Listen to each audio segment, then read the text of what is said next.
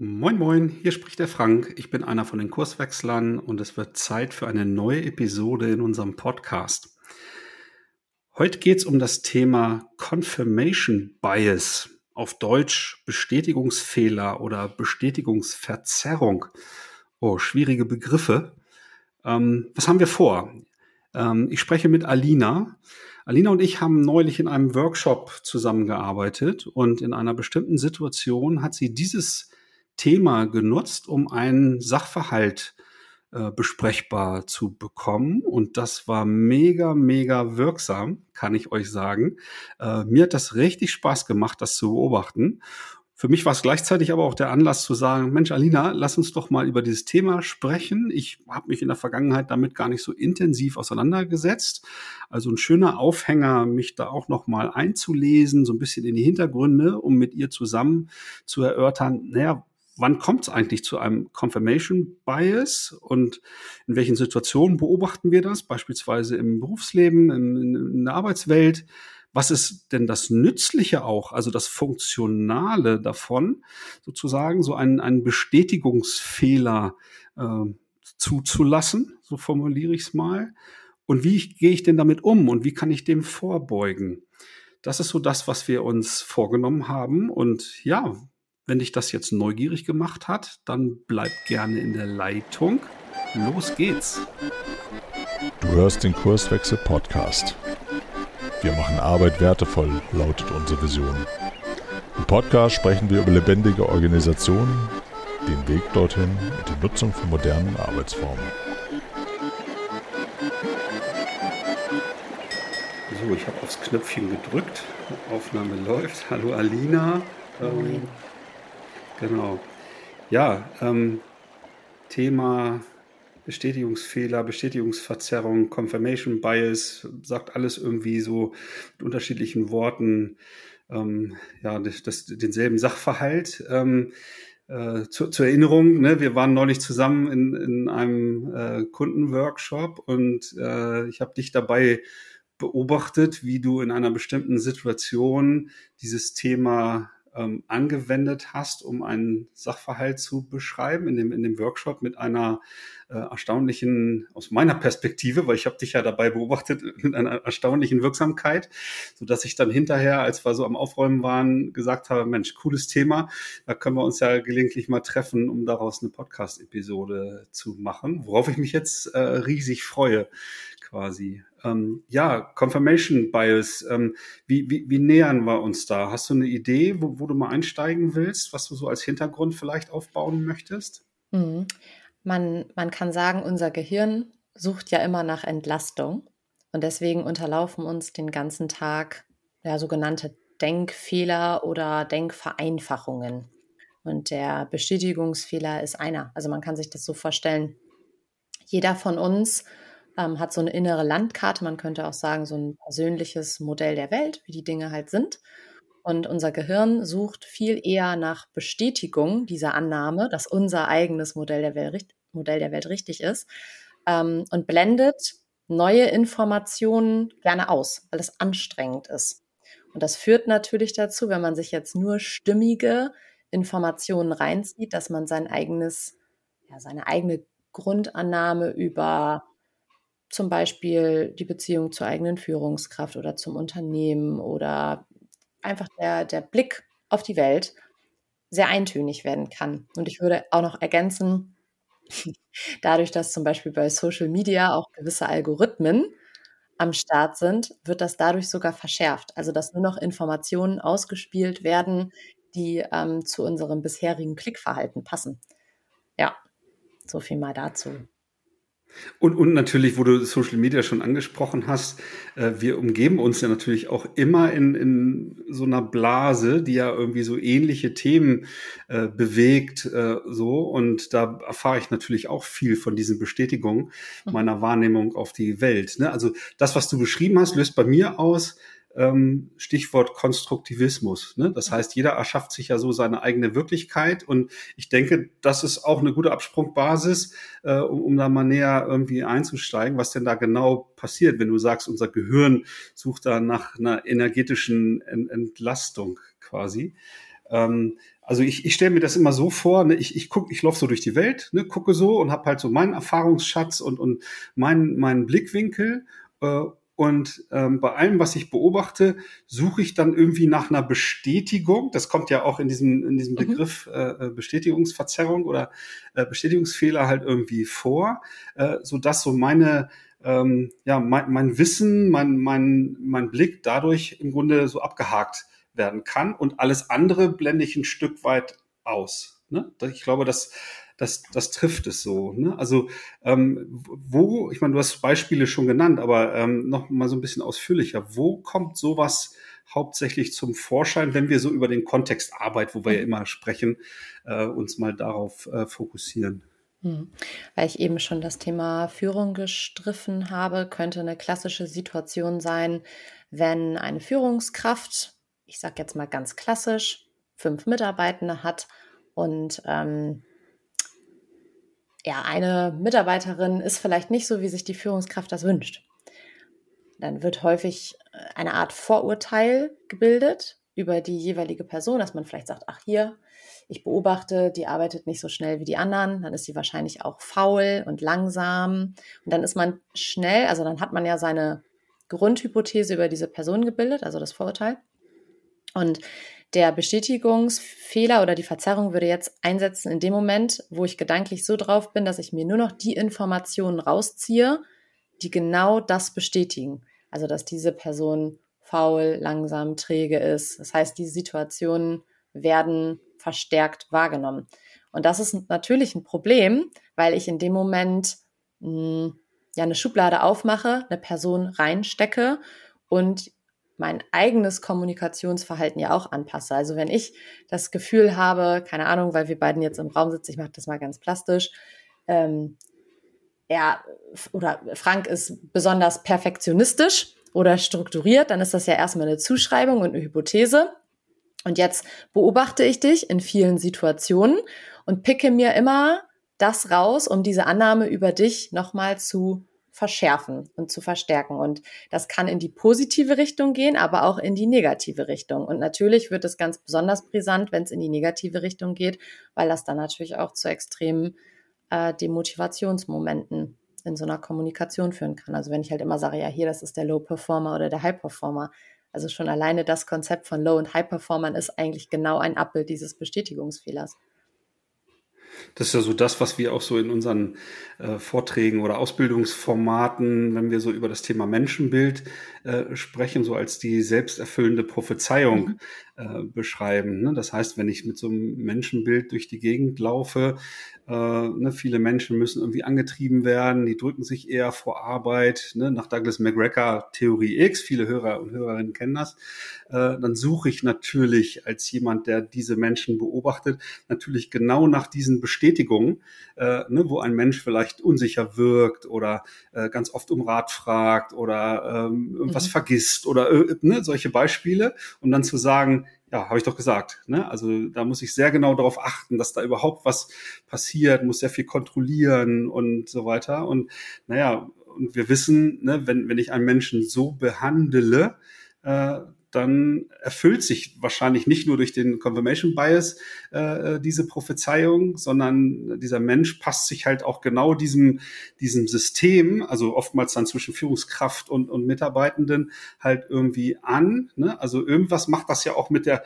mit der Kommunikation halt zwischen den Menschen, mit der Wahrnehmung zwischen den äh, Menschen, so dass ich mich dann tatsächlich genau so verhalte, wie die Führungskraft sich das halt, äh, ob ihre Haltung mhm. äh, dann wünscht oder prognostiziert würde. Ne? Also das verstärkt sich natürlich auch in die andere Richtung. Theorie Y wollen wir nicht verschweigen. Ne? Also wenn ich eben sehr äh, positiv äh, auf Menschen schaue ne? und immer sozusagen dieses Zutrauen habe, dass Verantwortungsübernahme funktioniert und Engagement äh, läuft und Weiterentwicklung läuft und, und so weiter, ne? wird auch das, diese Prophezeiung letztendlich erfüllt. Aber auch da äh, habe ich genau diesen Bias, dass ich genau diese positiven Beobachtungen äh, für meine Bestätigung ne? mir dann rauspicke quasi. Ne? Also so äh, ja, stelle ich mir das vor gerade.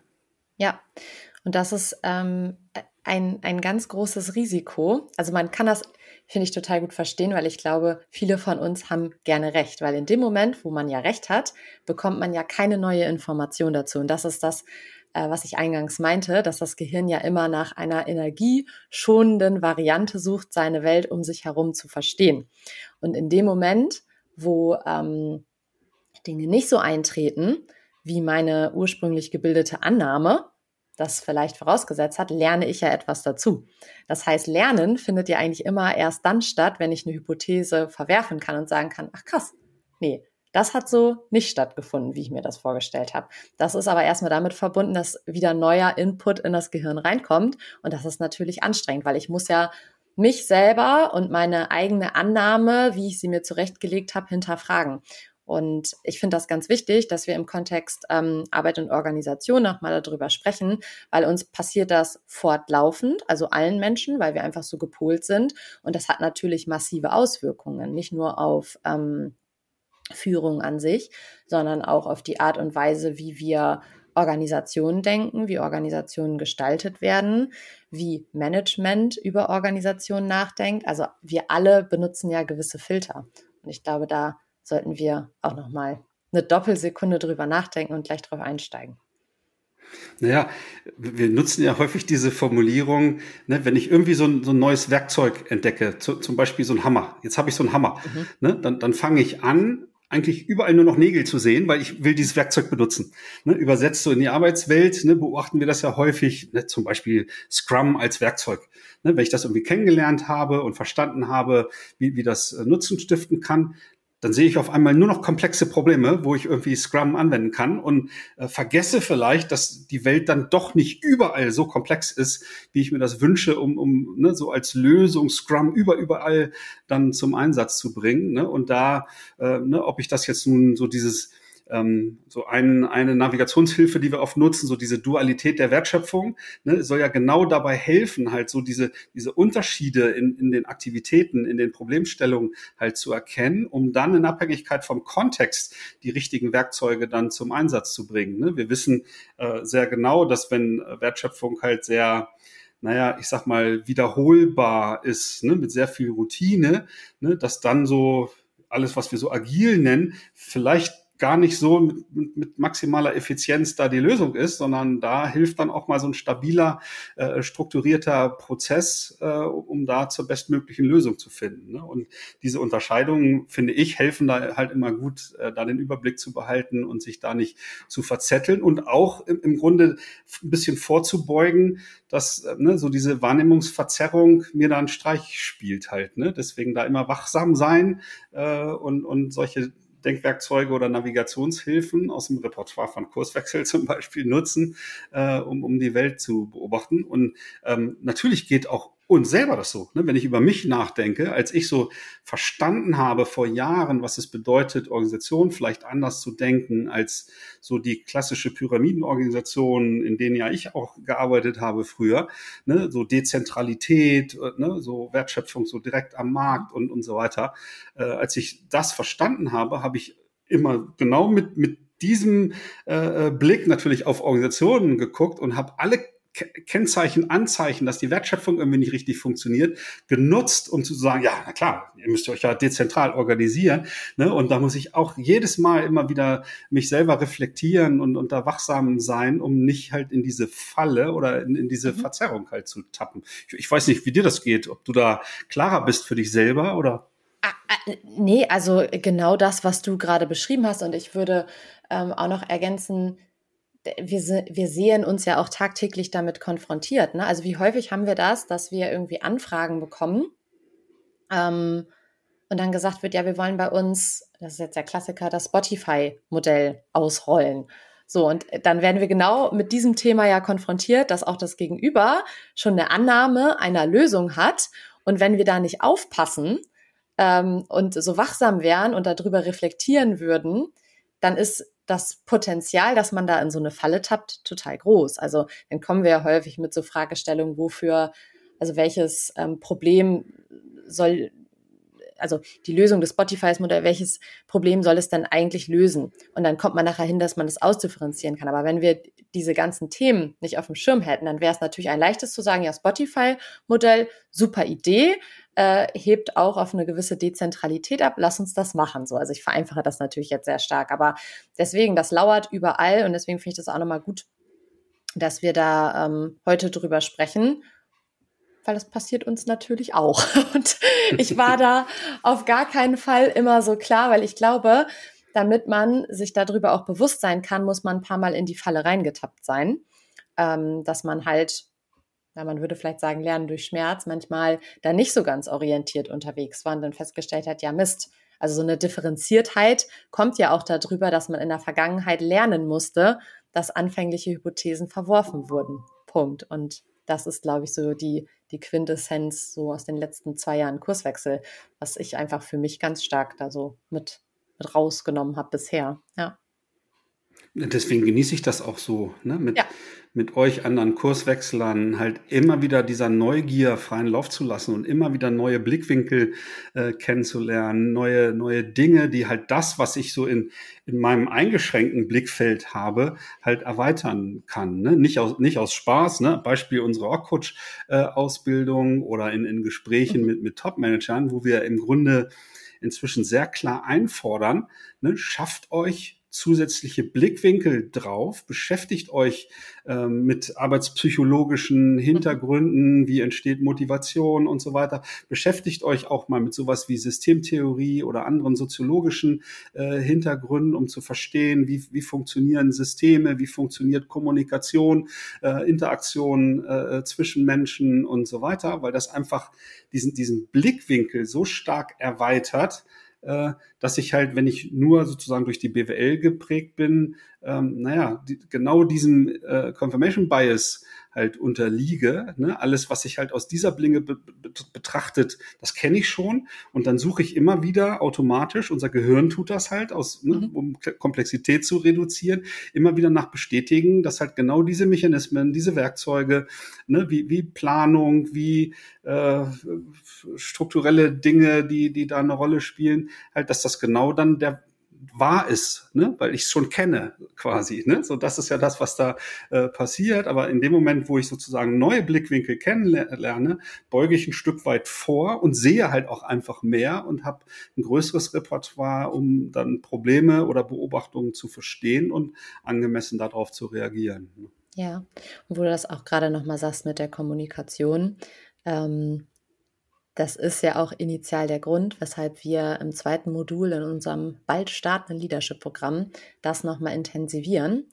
Ähm, was zeichnet eigentlich so ein Kommunikationssystem aus? Wie funktioniert eigentlich Kommunikation? Weil wir das als zentral erachten, dass Menschen mit einer ähm, naja, starken Verantwortlichkeit für Menschen und die Organisation im Unternehmen natürlich auch ja eine gewisse Aufmerksamkeit für diese Themen haben, weil du hast es gerade ja auch noch mal gesagt, ja, wenn ich betriebswirtschaftlich sozialisiert bin, dann ist das ja eine super Grundlage, aber ich habe auch erstmal nur dieses Modell der Welt über Führung und Steuerung von Menschen und über Steuerung von Organisationen. Das sei jetzt ganz bewusst so und deswegen finde ich das ganz zentral, dass wir darüber ähm, ja, dass wir da nochmal richtig eintauchen, weil vieles ließe sich vermeiden, auch vieles an Bullshit in Organisationen, wenn man das stärker auf dem Schirm hätte. Und da fängt es ja schon mit einf einfachen, in Anführungszeichen, ähm, Infos über Kommunikation an. Dass es halt nicht so ist, dass wir ein Informationsbündel von einem Kopf in den anderen übertragen, wie es in unterkomplexen Kommunikationsmodellen immer noch ähm, publiziert wird, sondern dass alle Player dieses Kommunikationssystem ja prägen und dass immer die Frage ist, was mache ich aus dem Gesagten, dass das halt super viel mit mir selbst zu tun hat und dass das niemals ein Abbild der Wirklichkeit ist.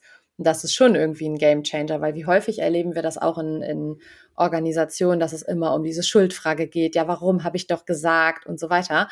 Und das lässt sich halt alles schon auflösen, wenn man sagt, also wenn man einmal verstanden hat, dass Kommunikation nicht eindeutig ist, sondern dass es immer die Frage ist, wie ist die Interpretation von dem, der die Information aufnimmt. Ja, da wird es dann nochmal sehr stark im Leadership-Programm drum gehen.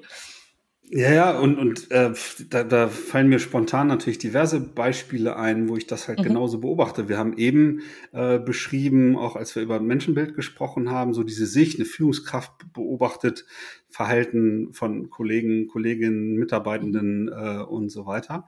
Ähm, das Gleiche gilt aber auch ähm, andersrum. Ne? Also wenn ich meine Führungskraft beobachte und da ein bestimmtes Verhalten, dann habe ich auch eine bestimmte Vorstellung davon, äh, was äh, so ein Mensch, der so eine Rolle ausfüllt, halt irgendwie zu leisten hat und, und so weiter. Äh, und, ne? und nehme ähm, als wahr an, aufgrund meiner mhm. eigenen Erfahrung, meines beschränkten Wissens und so weiter, wie das funktionieren muss.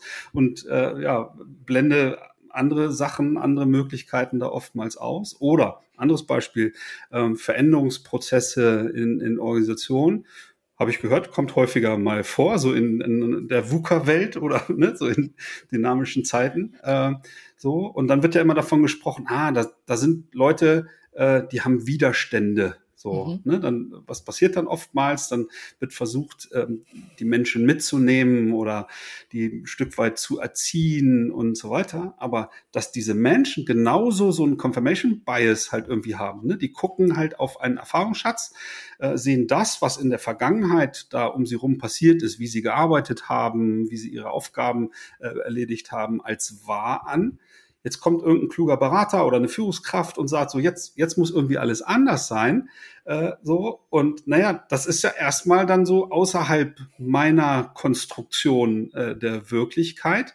So, und ich beobachte dann natürlich genau die Dinge, äh, um zu bestätigen, dass das natürlich nicht passt. Ne? Das, weil das halt eben nicht zu meiner Historie und zu, zu meinem Wahrheits Bild halt irgendwie passt, ne? so dass wir natürlich immer alle einladen, äh, diese erweiterten Perspektiven halt irgendwie kennenzulernen, ne? so und ähm, was weiß ich, anderes Beispiel, wir arbeiten ja häufig mit Prinzipien, ne? also als, als Gegenstück so ein bisschen von, von Regeln. Warum tun wir das? Ne? Weil äh, Prinzipien halt immer Orientierung geben sollen und im Grunde das Gegenteil, was so in einem äh, Prinzip äh, formuliert wird, auch irgendwie Sinn ergeben muss. Ne? Deswegen stehen wir nicht so auf Leitbilder, wo drin steht, wir vertrauen uns alle und sind offen und mutig und, und so weiter, weil niemand sagen würde, naja, das Gegenteil, also Misstrauen oder Verschlossenheit oder so ergibt halt irgendwie einen Sinn. Ne? Aber um so ein Stück weit vielleicht auch so ein Confirmation Bias, deswegen habe ich dieses Thema Prinzipien angesprochen,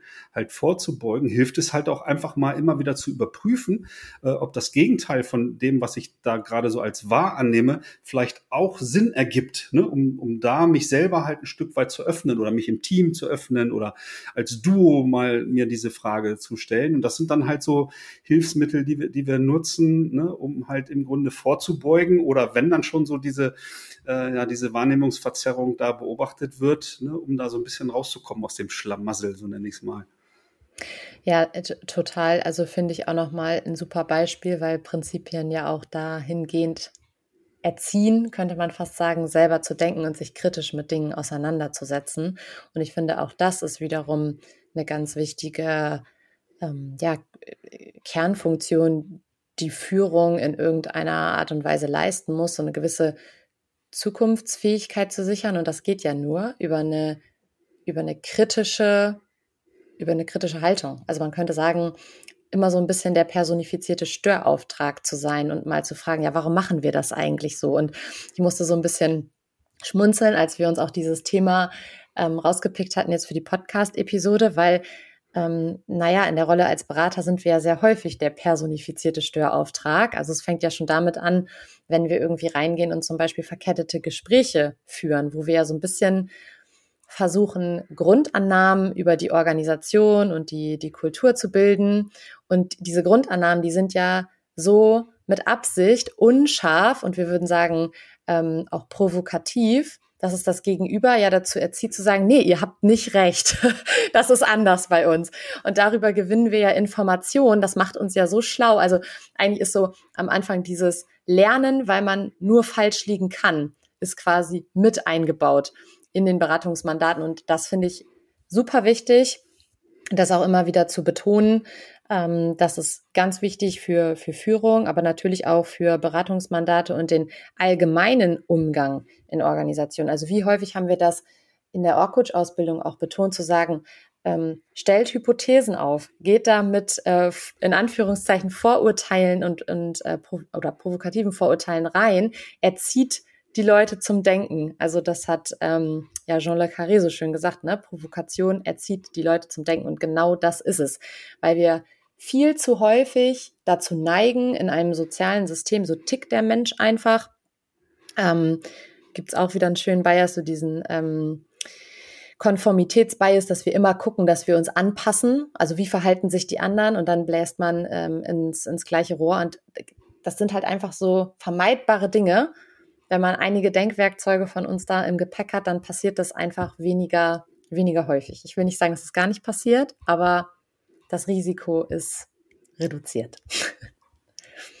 Jetzt hast du das Thema Grundannahmen irgendwie reingebracht. Ne? Mhm. Also ähm, so, so wie ich auf Grundannahmen oder Glaubenssätze, könnte man auch sagen, äh, gucke, im, im, Endeffekt verstärken die doch diesen Confirmation Bias noch, ne? oder? Also mhm. äh, ein Beispiel, ähm, so, so, so eine Grundannahme wie die komplette Wertschöpfung eines Unternehmens lässt sich durch Prozesse beschreiben. Mhm. So, ne? Das ist ja durchaus so eine Grundannahme, die wir in, in vielen Unternehmen äh, halt irgendwie vorfinden. Äh, wenn ich mit so einem Bild durch die Gegend laufe, ne, dann dann suche ich halt genau nach diesen Bestätigungen. Bestätigung wäre dann, naja, wenn irgendwo die Wertschöpfung halt irgendwie nicht so reibungslos äh, läuft, ne, und da gibt's mhm. vielleicht keinen äh, im Detail beschriebenen Prozess, an den sich die Leute halten, habe ich doch gesagt ne, fehlt der Prozess. Ja. Müssen wir einen Prozess machen. So, ne? Und das ist natürlich sehr, sehr gefährlich, gerade wenn, wenn ich so dynamische äh, äh, Umfelder betrachte, dann müsste ich ja permanent irgendwelche Prozesse halt irgendwie überarbeiten, anpassen und so weiter. Ne? Da ist das vielleicht nicht das, das Mittel der Wahl. Äh, ne? Umso wichtiger, um das aufzulösen, wieder andere Perspektiven halt irgendwie zuzulassen. Aber so ein Glaubenssatz ist halt erstmal da und ist dann, kann man das so sagen, die Ursache dann auch für diesen Confirmation Bias? Ist das fachlich richtig aus deiner Sicht? Weiß ich gerade gar nicht so. Naja, es ist, ich würde sagen, es ist ähm, der Confirmation Bias der Organisation, worauf sich alle beziehen. Ähm, mhm. Und ich musste darüber jetzt gerade noch mal eben so ein bisschen nachdenken, was du gesagt hast, weil ich glaube, in dem Moment, also ist witzig, weil ich gestern genau dazu auch einen, einen, Workshop hatte. In dem Moment, wo man diese Grundannahmen ja enttarnt, kann man sie ja in die Kommunikation bringen und sagen, Obacht, guck mal, da kommt er wieder hier, die Grundannahme.